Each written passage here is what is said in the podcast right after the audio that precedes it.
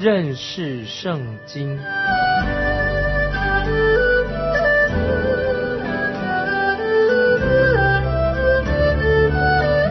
认识上帝的话，把上帝的话带到全世界。本节目是由认识圣经机构和环球广播电台联合制作，欢迎收听。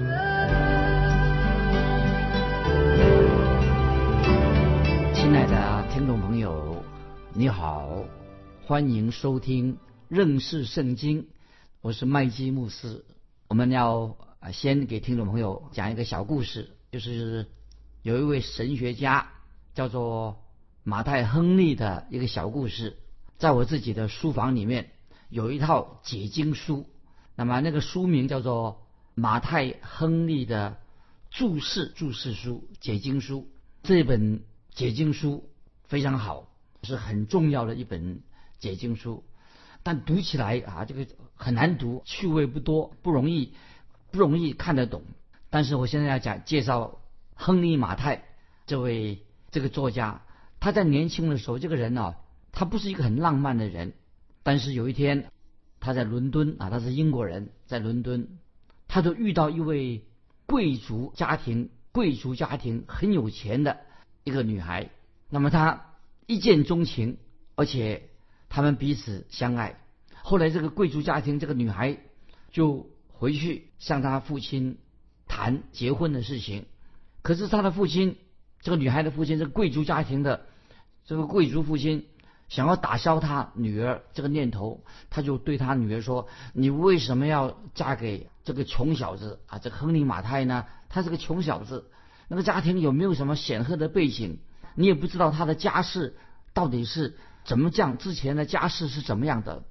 但是这个女孩子很坚持，她说：‘爸爸，你说的对，他家里没有一个很光辉的。’啊，家庭背景，可是我知道这个人，他要将来往哪里去？我知道，他有一个目标，他是个基督徒，我要跟从他走。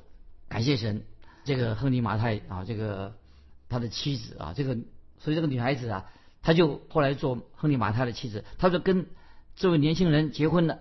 那么我们知道，后来他们的婚姻非常的美满。后来这个年轻人成为了一位有名的神学家。我再讲一个小故事啊，有个弟兄叫做霍桑弟兄啊，他是在海关里面，纽约海关里面工作的，他只是一个小职员。可是他在当小职员的时候啊，他的领导认为说他工作没有效率，就等于说请他回家啊。他说我们这里不不需要你的。那么这个小职员啊离开海关工作，回到家里面以后，心里面呢很很沮丧，很挫败的感觉。但是这个时候，他的妻子，这个霍桑弟兄的妻子啊，就拿了一支笔、一张纸给他的丈夫，给这个霍桑弟兄，所以把这个笔跟一张纸给他说：“现在你现在可以做你一向所要做的事情，你开始写作吧，你开始写作来写啊，自己用写的做你喜欢做的事情。”后来这个霍桑弟兄呢，他成为一个什么？一个有名的一个文学家，后来这个弟兄怎么样了？因为他妻子鼓励他，他都写了好几本文学的名著。为什么他会写这些书呢？民族的，就是他有一位爱他的妻子，鼓励他的丈夫，因为他们彼此相爱。后来这个霍桑弟兄离世的，回天家的，那么他的妻子就写了，他也写了，好像一封信一样。他说他写他自己的未来的盼望。那么这个妻子怎么说呢？这个霍桑太太，他的妻子啊，他就写了他未来的盼望。他怎么说呢？他说：“感谢神，我有了永生。我感谢神，我将来在永生里面又可以见到我的丈夫。”听众朋友，如果有人这样说，他说：“麦基牧师，你最近我听你的认识圣经这个节目啊，你讲了这个基督徒的婚姻啊，是不是？”只是一个理论而已啊，是一个抽象的理论，不太实在，只是一个理想。谈到理想的婚姻，听众朋友，我其实我要告诉你，我所讲的都是按照圣经的真理讲事实。那么我们知道圣经很清楚，神造男造女，从起初神就造了亚当夏娃。婚姻是神设立的，所以婚姻是一个很美善、很美善、很浪漫的很好的事情。那现在我要引用以弗所书五章二十八到三十一节，听众朋友讲到，婚姻是神所设立的，亚当夏娃的婚姻是神所设立这个美好的婚姻。以弗所书第五章二十八到三十一节这样说，注意，以弗所书五章二十八到三十一节说，丈夫也当照样爱妻子，如同爱自己的身子，爱妻子便是。爱自己的听众朋友，这节经文很重要。丈夫也当照样爱妻子，如同爱自己的身子，等于爱自己的身体。爱妻子便是爱自己的。这节经文很重要。接下来我们看说，从来没有人恨恶自己的身子，总是保养顾惜，正像基督待教会一样，因我们是他身上的肢体。为这个缘故，人要离开父母，与妻子联合，二人成为一体。听众朋友注意，这是以弗所书五章二十八到三十一节，讲到丈夫跟妻子他们的互相亲密的关系。特别说到，因为我们是他身上的肢体，为这缘故，人要离开父母，与妻子联合，二人成为一体。所以我们看到起初神造亚当夏娃，为什么？夏娃受创造了？他成为为什么呢？因为夏娃要成为亚当的帮助者，所以做妻子的是丈夫的帮助者。夏娃是很适合作为亚当的帮助者。圣经在创世纪这句话很惊人，因为夏娃是从亚当的肋骨造成的。听众朋友，神从亚当的肋骨造了夏娃，所以我们知道夏娃不是从尘土。中造出来的夏娃是从亚当身体那个肋骨，从这意思是说，夏娃是从亚当的身体里面呢出来的。那么知道亚当夏娃，因此他们在一起的时候，亚当跟夏娃结合在一起的时候啊，他们才可以说成为一个什么完整，成为一个完整的人。亚当一个人还不够完整，他跟夏娃在一起的时候啊，才成为一个完整的人。感谢神啊，神就把夏娃。造的非常的美丽，神把夏娃带到亚当面前，叫夏娃成为亚当的帮助者，就是弥补的亚当他一个人很孤单，不完全。亚当他一个人啊，他只是算半个人，并不完全。感谢神啊，神就为亚当造了配偶夏娃，二人就什么成为一体了，还是圣经里面所告诉我们的两人成为一体的。那么我们回到创世纪二章。二十三、二十四节怎么说？创世纪第二章二十三、二十四四节这样说：那人啊，就讲亚当。那人说：“这是我骨中的骨，肉中的肉，可以称她为女人，因为她是从男人身上取出来的。因此，人要离开父母，与妻子联合，二人成为体。那么，这个就是基督徒的婚姻的一个根基。接下来，我要。讲一个啊历史故事，这个女的主角，这个女的可以说是婚姻当中的一个爱的模范，爱的一个典范。听众朋友注意听，这个故事跟一个年轻的传道人有关系。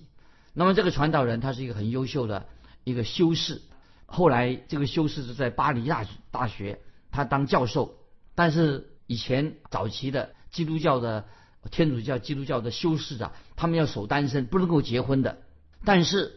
作为在巴黎大学这个修士啊，他就看见有一个女孩子，那么这个女孩子也是巴黎大学的，也许也许是个学生，他就一看见她一见钟情。但是当时的教会就是要所谓修士就不能够结婚的，所以就反对他们的婚姻，就让不同意这个修士啊结婚，他们反对。但是这个修士跟他所爱的这个女孩子。他们就秘密结婚了，没有公开，他们两个人秘密结婚了。那么男的这个修士呢，他继续可以在学大学里面当老师，但是这个秘密总有一天会让别人知道。结果发生什么事情呢？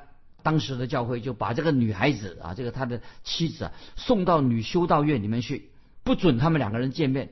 所以一个是修士，那么这个女的结婚的这个妻子啊，送到女的修道院里面，不准他们两个人见面。那么这是在中世纪啊，就是说中世纪那个时代的状况。后来啊，这个故事是说到这个结尾是什么呢？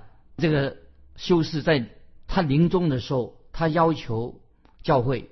给他见他的妻子一面，因为他的妻子已经救到又进到另外一个女女的啊修道院里面去了。他临终前，他想要让希望他能够见到他妻子一面，但是当时的修道会拒绝。结果这个修士他就写了一封信给他的妻子，临终前写了一封信。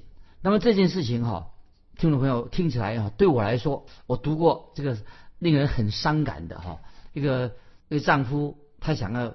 求见他的妻子，见妻子最后一面，但是教会当时的拒绝。那么后来这位修士他就用祷告，他来最后结束他那那封信，写封写给他妻子的信。他怎么说呢？他祷告写的这个祷告词说：“主啊，这件事情如果你能够讨你喜悦的话，那么就让愿你的旨意成就。既然你使我们在一起，既然也是你使我们分开。”主啊，求你怜悯我。虽然我们现在分开了，但是有一天在天上，我能够跟我的妻子永远在一起。听众朋友，我个人相信这位修士跟他的妻子在天国啊，在天上，现在已经团圆了。那么接下来，我们现在听众朋友，我们要回到马拉基书这个，因为我们所讲的是马，最近都是讲马拉基书。那么先知马拉基特别提到。关于这个婚姻的问题，或者当时的有淫乱的问题、离婚的问题，听众朋友，这里我要提醒听众朋友，一个淫乱的国家，一个随便乱七八糟的婚姻、随便离婚、随便结婚的人，会毁灭，让这个国家毁灭。因为好的婚姻啊，是国家的命脉。如果淫乱的罪，随便随随便便结婚离婚的话，会造成一个国家的灭亡。啊，现在我们来看马拉基书二章十七节，听众朋友，我们看马拉基书二章十七节，回到马拉基书二章十七节，你们用言语反锁耶和华，你们还说我们在何事上反锁他呢？因为你们说凡行恶的耶和华眼看为善，并且他喜悦他们，或说公义的神在哪里呢？注意二章十七节这个经文，我们再念一遍。你们用言语反锁耶和华，你们还说我们在何事上反锁他呢？因为你们说凡行恶的耶和华眼看为善，并且他喜悦他们，或说公义的神在哪里的？听众朋友，刚才我们读的经文，这个经文注意，你们用言语反锁耶和华，这一节经文什么意思啊？说起来啊，我们读的时候啊，看起来很讽刺，让神很厌烦。这里。就是神说啊，就神要回答怎么应该怎么回答说呢？神说对他们说，我厌烦你们这些很庸常虚伪的祷告。神对他们说，我厌烦你们所做的见证。刚才我们之前我们读过马拉基书第一章，神已经对他们说了，神很厌恶当时的以色列百姓祷告也是虚伪的，而且他们祷告了很长，神看见他们很虚伪，所以神已经曾经责备，透过先知马拉基责备。说他们在服饰方面马马虎虎、随随便便。神说：“你们这些假冒为善、虚有其表的，令我非常的厌烦。你们还说嘴巴说你在服侍神。”所以刚才我们读过马拉基书二章十七节下半怎么说呢？他说：“你们还说我们在何事上繁琐他呢？就是使耶和华神厌烦的。”听众朋友，我们这里我们要再看。当时的以色列百姓，这些以色列百姓，他们装着很无辜的样子，好像自己没有做错什么事情，他们反而对神指责神，对神不满，他们就反问神说：“我们在和什么事情上反锁神呢？哦，神你为什么对我们不满呢？我们做了什么不好的事情呢？”所以，听众朋友，在马拉基书里面，这些以色列百姓犯罪的人，第五次向神顶嘴，向神回嘴，就是向神顶嘴。很藐视神，因为神已经清楚的指控他们，他们在假敬拜上，在圣殿里面假冒为善，他们对神的态度非常的轻视，没有礼貌，竟向神顶嘴。而且他们怎么说的？我们在何事上反锁神呢？那么神很直接的回答他们，怎么回答他们？因为你们说凡行恶的，耶和华眼看为善，并且他喜悦他们，或说公义的神在哪里的？所以听众朋友，你看到这些以色列百姓怎么堕落成这个样子？怎么会？所以刚才我所强调的，这些以色列百姓向神第五次、五次的这样回水。因为神已经指出他们，他们在敬拜的时候假冒为善，他们态度非常无礼，而且他们为什么他们说我们在何事上反锁神呢？啊，就是向耶和华神顶嘴。那么神呢就直接回答说：因为你们自己说的，凡行恶的耶和华看为善，并且喜悦他们，或说公义的神在哪里的？你看他们公开的毁谤神。所以听众朋友，这些事情的发生在我们人类的历史当中。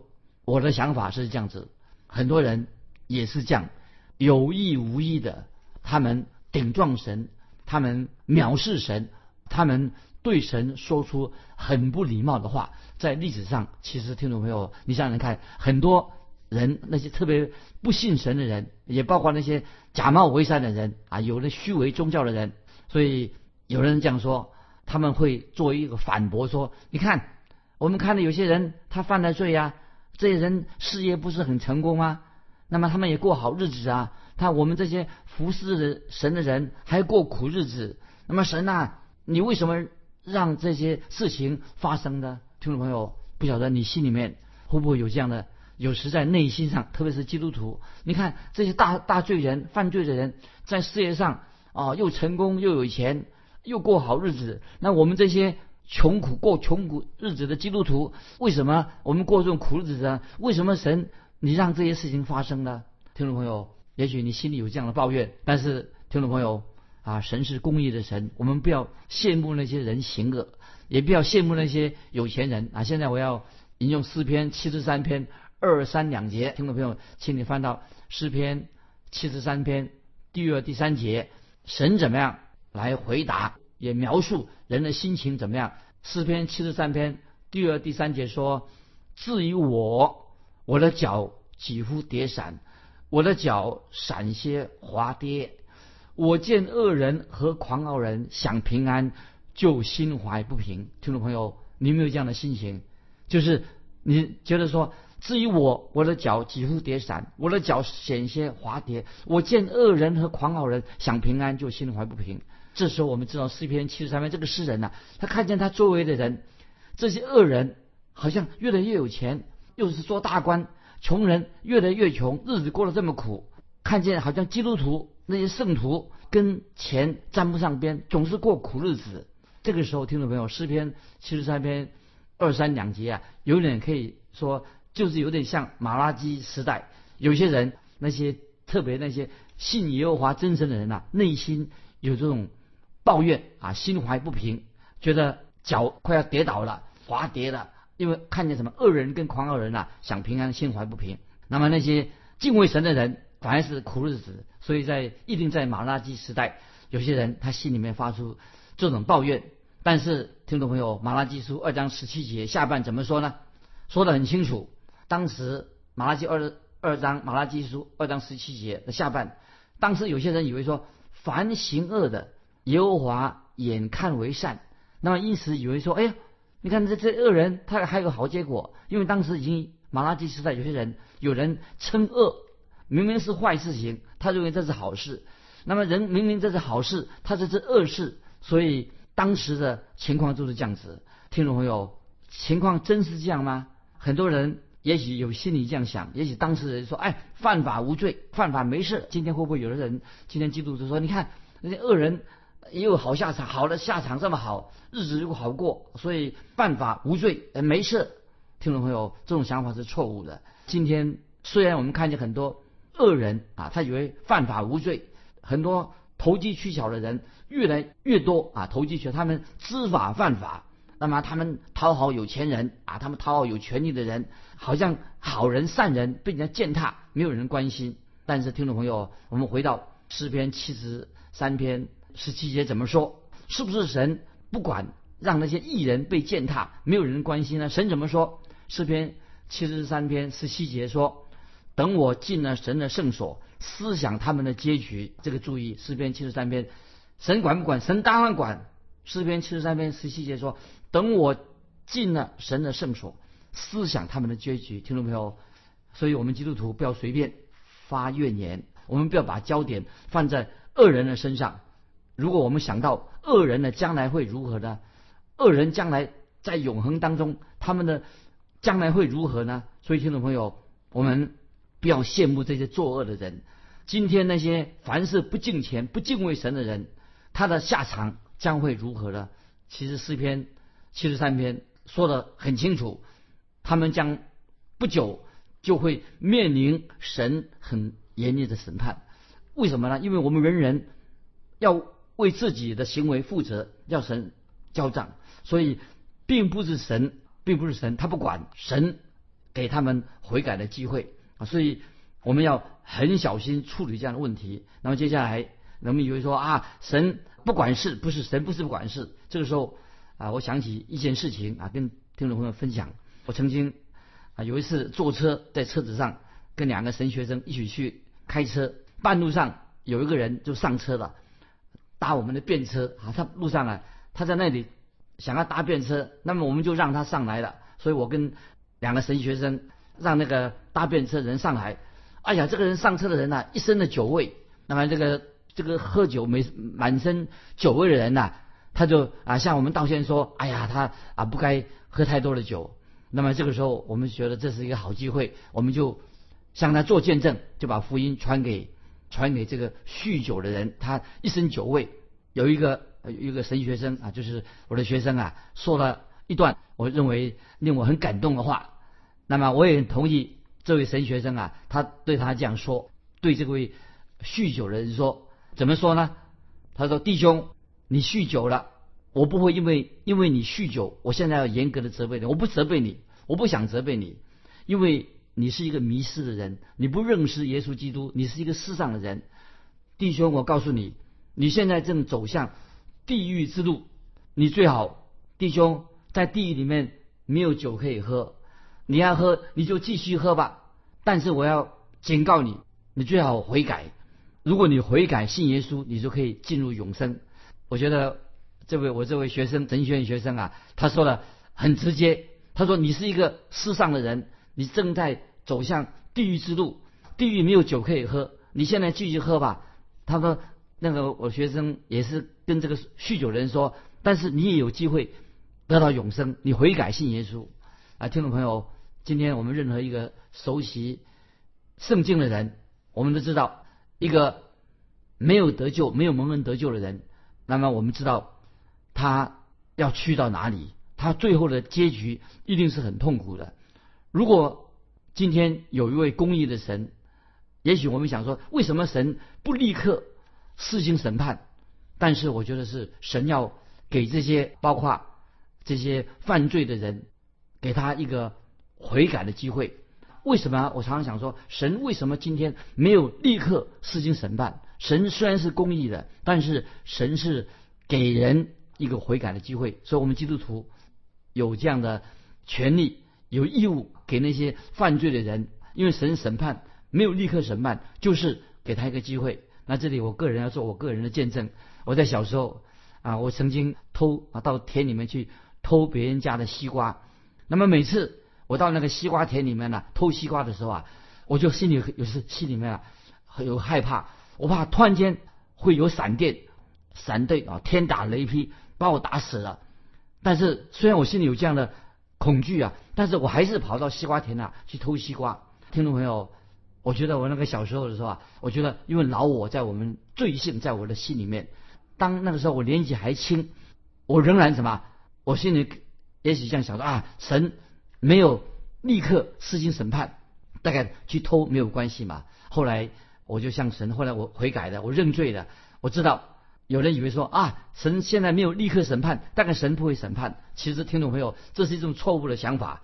我觉得神怜悯我，所以神没有立刻审判，意思什么？要我们赶快悔改的意思。这是最后我要引用《传道书》八章十一节，《传道书》八章十一节说：“因为断定罪名不立刻施行，所以世人满心作恶。”注意这句话，《传道书》八章十一节，听众朋友回去想一想，因为断定罪名不立刻施行，所以世人满心作恶。但是听众朋友，如果我们知道神没有立刻施行审判，逃过一次的处罚，就以为我们可以继续犯罪的话，听众朋友，这种想法是大错特错了。所以这个时候，我们回到马拉基书，马拉基这个时代，从透透过马拉基先知，就是说，有人这样问说，公正的神在哪里？人以为说神没有立刻施行审判，以为就可以满心作恶。其实传道书八章十节告诉我们说，因为断定罪名。不立刻施行，所以世人满心作恶，他以为可以继续的犯罪下去，这是一个完全大错特错的想法。那么在下一次我们节目的时候啊，马拉基先知就会给我们很好的答案。新时间的关系，今天我们就分享到这里。听众朋友啊，如果你有对于马拉基书有些什么问题，欢迎你来信分享你的问题，我们可以有机会做回答。最后啊，问听众。一个问题就是刚才我们所说的，神既然是公义的，神为什么没有立刻施行审判？听众朋友，欢迎回答这样问题。来信可以寄到环球电台认识圣经麦基牧师收。愿神祝福你，我们下次再见。